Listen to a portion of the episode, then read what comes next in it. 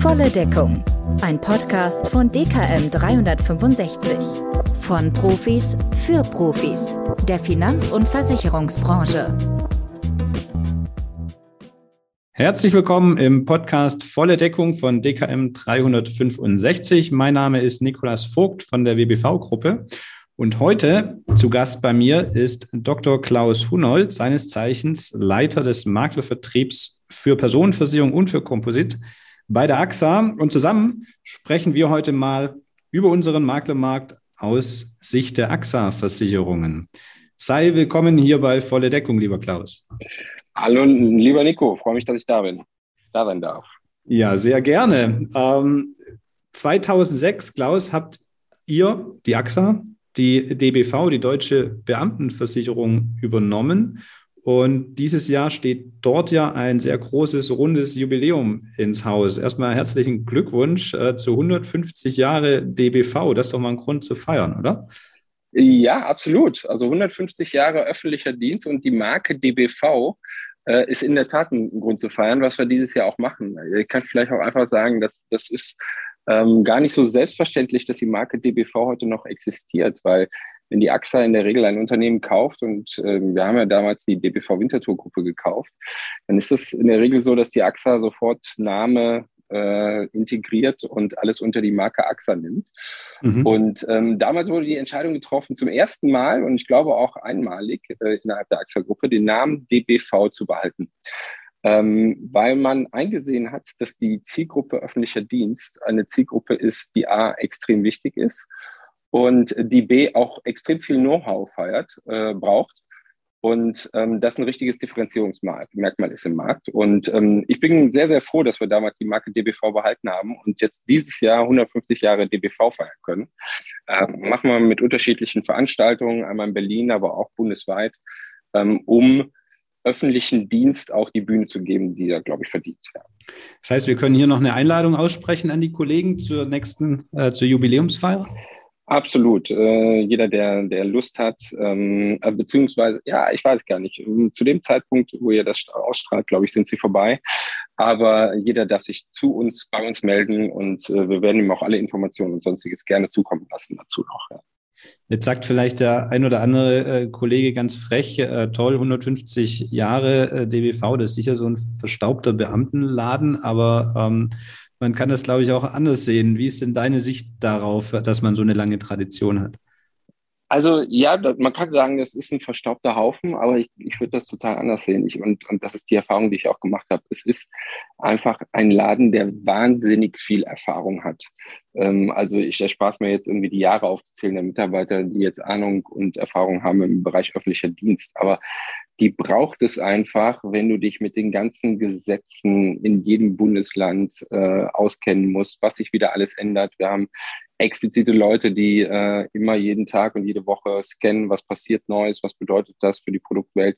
Und wir haben halt auch einen eigenen Vertrieb äh, mit zehn Leuten, die sich rein auf das Thema öffentlicher Dienst fokussieren, die draußen sind bei Vertriebspartnern, bei den Maklern, ähm, um das Thema zu pushen und die vielfältigen Fragen auch zu, zu klären. Also verstaubt überhaupt nicht. Ähm, aber was wir haben, ist halt Know-how. Ne? Und ähm, das, das kann man schlecht kopieren, ja große Erfahrung, große Expertise und für jeden, der mit öffentlichen Dienst Berührungspunkte hat, jetzt hat sich ja nicht jeder ausschließlich auf diese Zielgruppe spezialisiert, aber sicherlich doch immer wieder äh, Kontakt mit Kunden aus dem öffentlichen Dienst und äh, das heißt, die können dann äh, hier auch dieses Know-how äh, in Anspruch nehmen. Ja, absolut. Also wir haben ja viele, ja, ja, wir haben viele äh, Makler auch, die sagen, ähm, also die es mal kapiert haben, dass es, wie, wie sinnvoll das ist, wie viel Geschäft das birgt und wie loyal dann doch ein Beamter ist. Ähm, denen bieten wir auch Zertifizierung an, ähm, quasi mhm. als Berater dann für den öffentlichen Dienst. Und wir haben das mal vor vielen Jahren gemacht. Da ging es wirklich eine Woche lang durch Schulungen durch. Das war echt, echt extrem detailliert. Wir haben das jetzt reduziert auf 20 Stunden. Wir glauben aber auch, dass diese 20 Stunden keinesfalls nochmals reduziert werden können, weil es dieses Know-how dann schon braucht. Aber wir haben viele tausende Makler ähm, in den vergangenen Jahren wirklich hier zertifiziert in dem Bereich. Ähm, und das ist wichtig. Also A, man baut Bande auf zu uns, zu dem ganzen Geschäftsfeld. Man lernt die Makler, äh, die, die, die Beamten kennen. Ähm, und man merkt vor allen Dingen die Besonderheiten. Und das ist auch wieder ein schönes Differenzierungsmerkmal zu anderen Vertriebspartnern in Deutschland, wenn man mal äh, die Leute hat, äh, die Beamten. Denn die Bedürfnisse und die Unterschiede zu dem Normalen sind dort doch signifikant. Das kann ich bestätigen. Ich habe, das ist jetzt sicher schon zehn Jahre her oder so, aber ich habe diese Zertifizierung zum öffentlichen Dienstspezialist bei der DBV auch mal gemacht. Das ging einige Tage. Und ähm, man kann wirklich sagen, das ist jetzt nicht eine Werbeveranstaltung für die DBV, sondern das war wirklich ähm, Detail-Know-how. Die ganzen Landesbeihilfen wurden durchgegangen, die Unterschiede etc. Also das war wirklich hochwertig. Das kann ich von Herzen den Kollegen auf jeden Fall empfehlen, das in Anspruch zu nehmen. Ja, ist keine Produktwerbung dabei, ne? Äh, sondern wirklich, wie du sagst. Also man, man lernt echt die ganzen Gesetze und äh, Besonderheiten, die es bedarf. Das finde ich sehr cool. Äh, das finde ich toll, dass ihr sowas anbietet. Ähm, und es geht ja auch in diesem Podcast um ja, Austausch zwischen Versicherer und Makler auf Augenhöhe. Und jetzt habt ihr etwas, wo ihr sagt, da unterstützen wir den Makler. Ähm, wenn ich das mal umdrehe, äh, und äh, du hättest so, jetzt statt mir hier so eine kleine Fee, äh, dürftest dir was wünschen vom Maklermarkt. Ähm, Gibt es denn da auch was, wo du vielleicht sagst, da haben wir weiße Flecken, so aus, über, aus deiner Versichererbrille?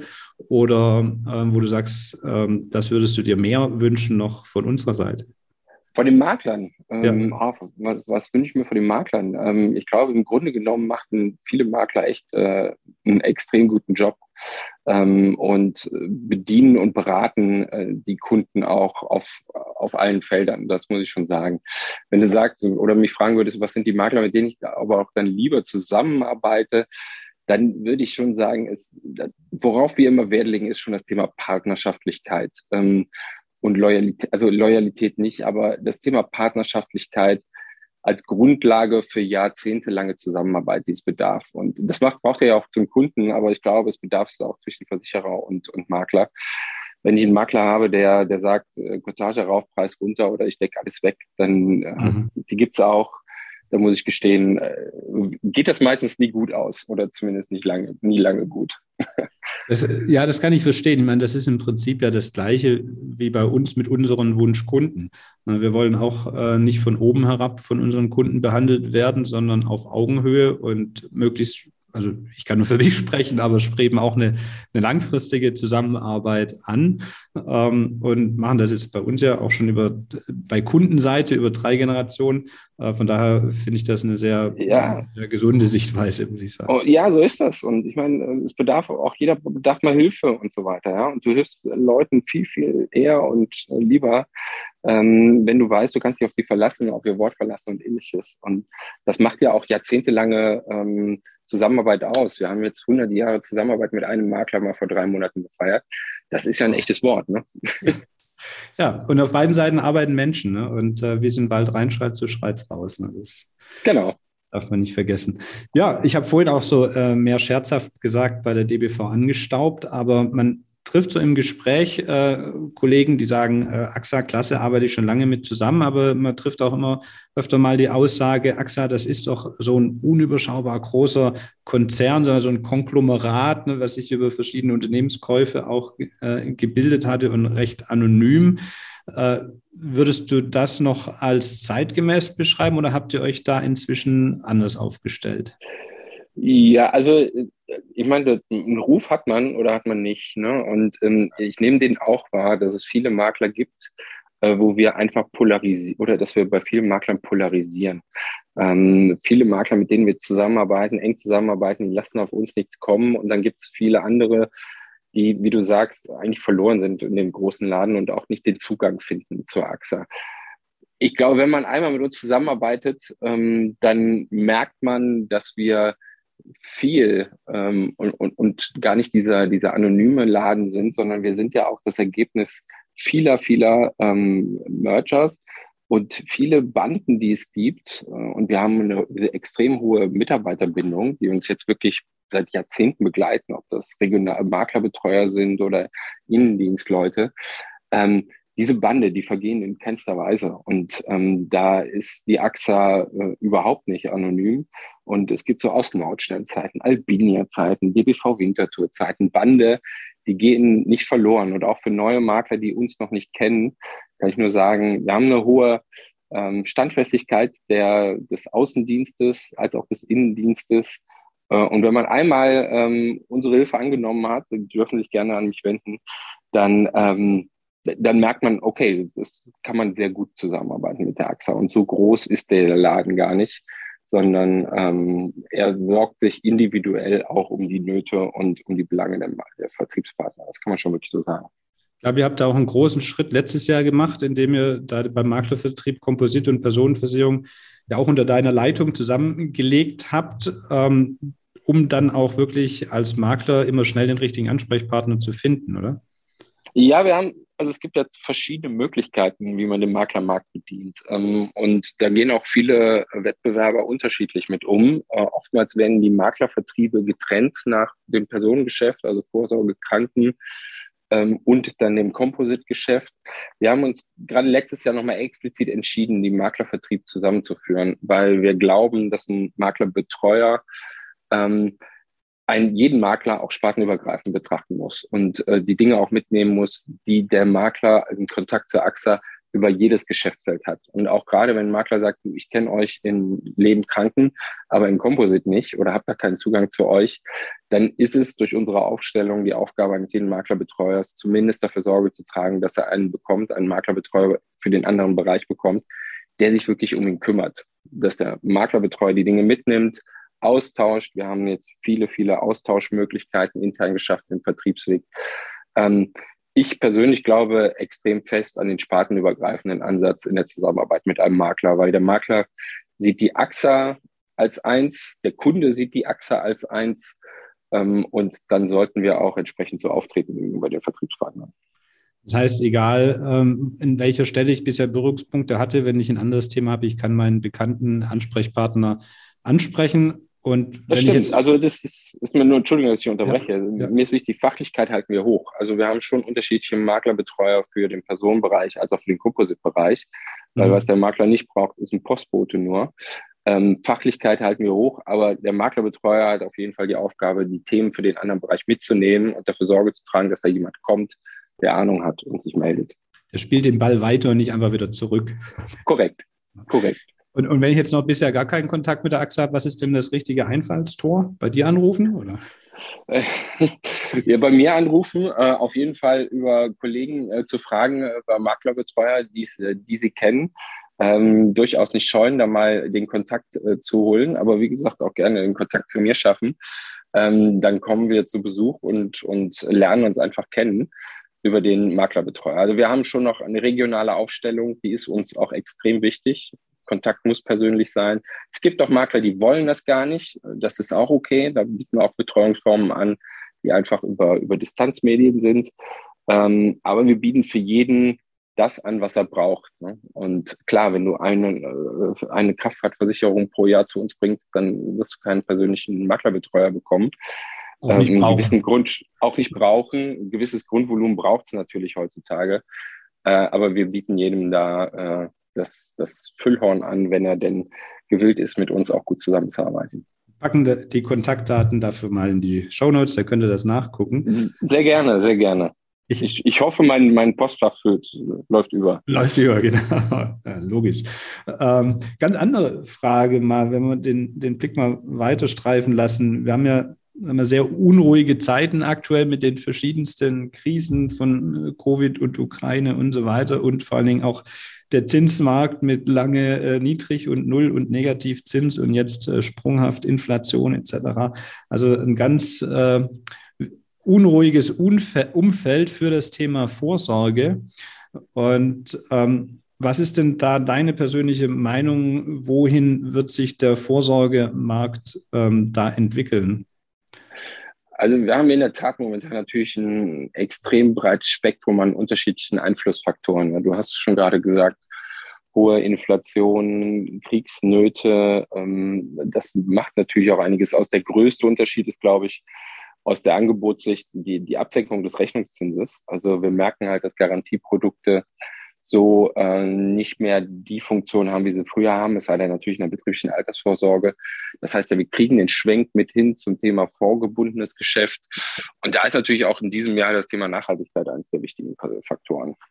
Das kommt ähm, auch noch äh, dazu, genau. Ab August ja auch gesetzlich verpflichtend äh, zu beraten, das Thema.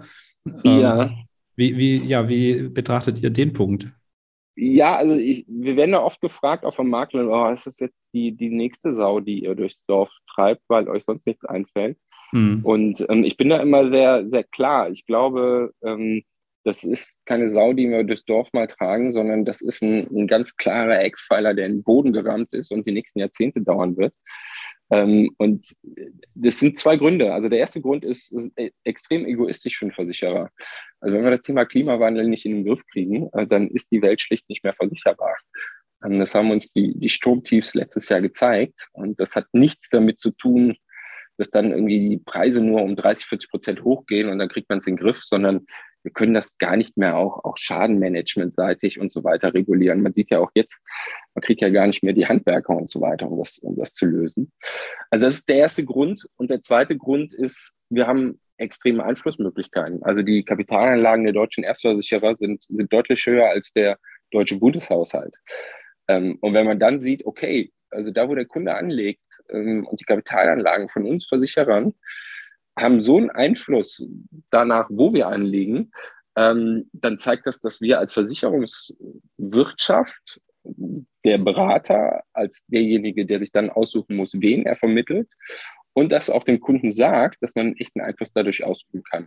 Und deswegen nehmen wir das als, als total extrem wichtigen Punkt für uns, auch für die nächsten Jahre und Jahrzehnte, ähm, unseren gesamten Deckungsstock auf Nachhaltigkeit zu trimmen. Mhm. Da, da, würde ich gerne nochmal drauf zurückkommen, aber ich möchte es kurz kommentieren, auch aus Maklersicht. Also man könnte, wie so oft bei jeder neuen Regulierung, äh, könnte man jetzt nur drüber stöhnen, sagen, oh Gott, schon wieder was, wo ich mich jetzt nochmal drum kümmern muss ähm, und sich damit nur belastet fühlen. Aber ich glaube, gerade der Punkt ähm, ist schon, wie du ausgeführt hast, muss ich nicht nochmal wiederholen, aber echt wirklich sehr wichtig für uns alle, auch über die Branche hinaus. Und äh, ich, ich kann nur auch jedem Kollegen, äh, würde ich empfehlen, das Thema aktiv anzusprechen, nicht nur, weil man es muss und weil es halt wirklich Sinn macht. Ähm, und ähm, da, das nochmal kurz von meiner Seite dazu und äh, zurück zu dem Punkt Deckungsstock. Äh, wenn ihr sagt, wir äh, nutzen da auch die, ja, die Macht, die wir als große Versicherer haben und die Verantwortung äh, sehen, die Verantwortung, die mit dieser Macht auch kommt. Ähm, kannst du da ein konkretes Beispiel mal machen, dass man das greifen kann, wie sowas aussieht? Ja, also mein, meine, meine Bitte an, an die Makler ist wirklich, schaut euch ähm, die Versicherer genau an. Also sucht nicht einfach nach jemandem, der euch ein Angebot hat, was ihr gut dem, dem Kunden verkaufen könnt, sondern schaut euch wirklich an, wie agiert der, der Versicherer. Ähm, persönlich, aber auch mit der gesamten Kapitalanlage. Also wenn ich das sage, so Kapitalanlage ähm, müssen wir drehen. Es ist ja einfach, das Geld in grüne Anlagen zu legen. Das ist erstmal nicht schwierig. Das Problem ist nur, so viele grüne Anlagen gibt es ja gar nicht. Ja? Also du kannst ja nicht noch 10 Milliarden irgendwo investieren. Mhm. Und wir als AXA investieren mal als, als Beispiel 90 Milliarden pro Jahr. Ähm, und da ist das Wichtige ja auch, dass wir eine, eine Transformationsrolle in der gesamten Wirtschaft haben. Also wenn ich mal das Beispiel BASF nehme. Klar, sind die heute nachhaltig? Nein. Ähm, sie brauchen Gas. Äh, sie stellen aber extrem wichtige Güter her für unsere Wirtschaft. Die wollen auch in ihrer äh, Energieversorgung auf Wasserstoff umstellen. Also brauchen sie auch Kapital, um das tun zu können. Und man wäre auch unverantwortlich, das nicht zu tun. Man muss sich aber halt als Versicherer genau anschauen, ist das, was sie versprechen und was sie sagen, was sie tun wollen, tun sie das auch. Und darauf die Jahreshauptversammlung zu gehen, die Fragen zu stellen und dann auch zu merken, wenn man merkt, das sind nur Lippenbekenntnisse, das Geld wegzuziehen. Und, und das macht, glaube ich, die wirkliche Macht aus der Versicherer. Und das machen, glaube ich, auch viele Versicherer unterschiedlich.